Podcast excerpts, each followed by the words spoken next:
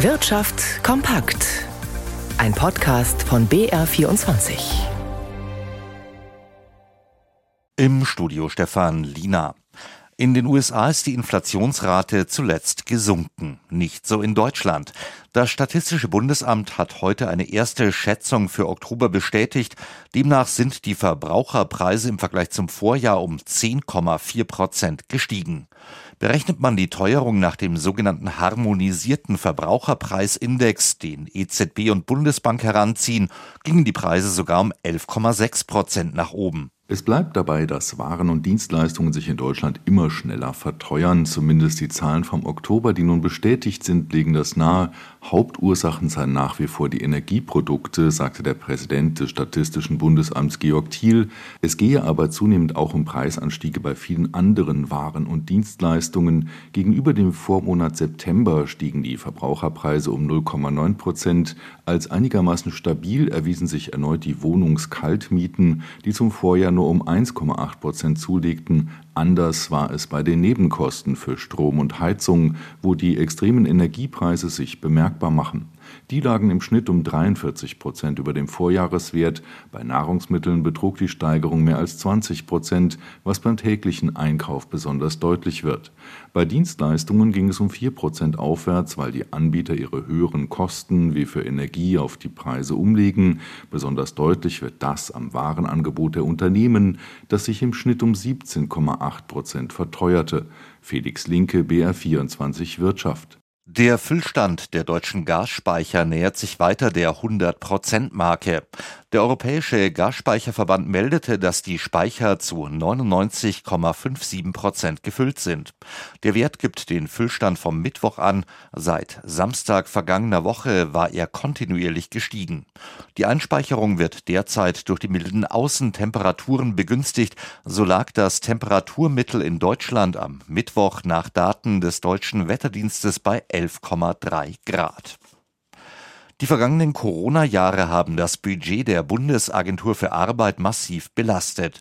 Unter anderem ist in der Pandemie ein früheres Reservepolster von 26 Milliarden Euro komplett abgeschmolzen.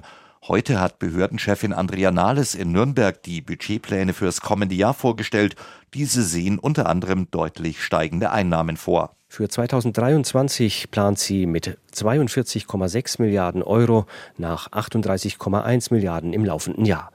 Erstmals seit 2019 werde es deshalb einen leichten Überschuss geben. Verantwortlich dafür sind die weiter steigende Zahl der sozialversicherungspflichtig Beschäftigten und der nur geringe Anstieg der Arbeitslosigkeit. Die Bundesregierung, deren Herbstprognose Basis des BA-Haushalts ist, rechnet mit 2,5 Millionen Arbeitslosen im Jahresdurchschnitt.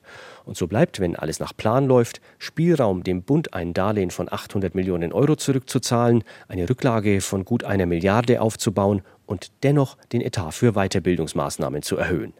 Das geplante Bürgergeld ist nicht Teil des BA-Haushalts, wird aber von den Jobcentern ausgezahlt. BA-Chefin Andrea Nahles mahnte eine schnelle Einigung an, andernfalls käme das Bürgergeld nicht pünktlich zum 1. Januar.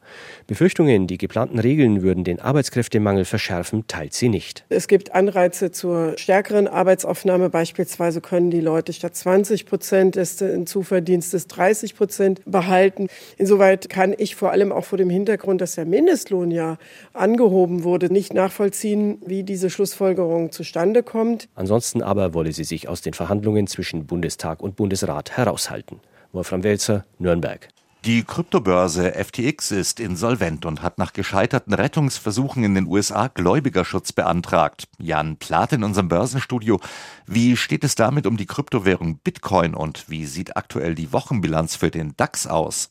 Ja, also zunächst mal zu dieser ja wirklichen Dramatik in der Kryptowelt. Die Kryptobörse FTX, sie war ja in den vergangenen Tagen in Schieflage geraten, weil Kunden aufgrund von großen Unsicherheiten rund um Vermögenswerte und die Bilanz massenhaft Gelder abgezogen hatten.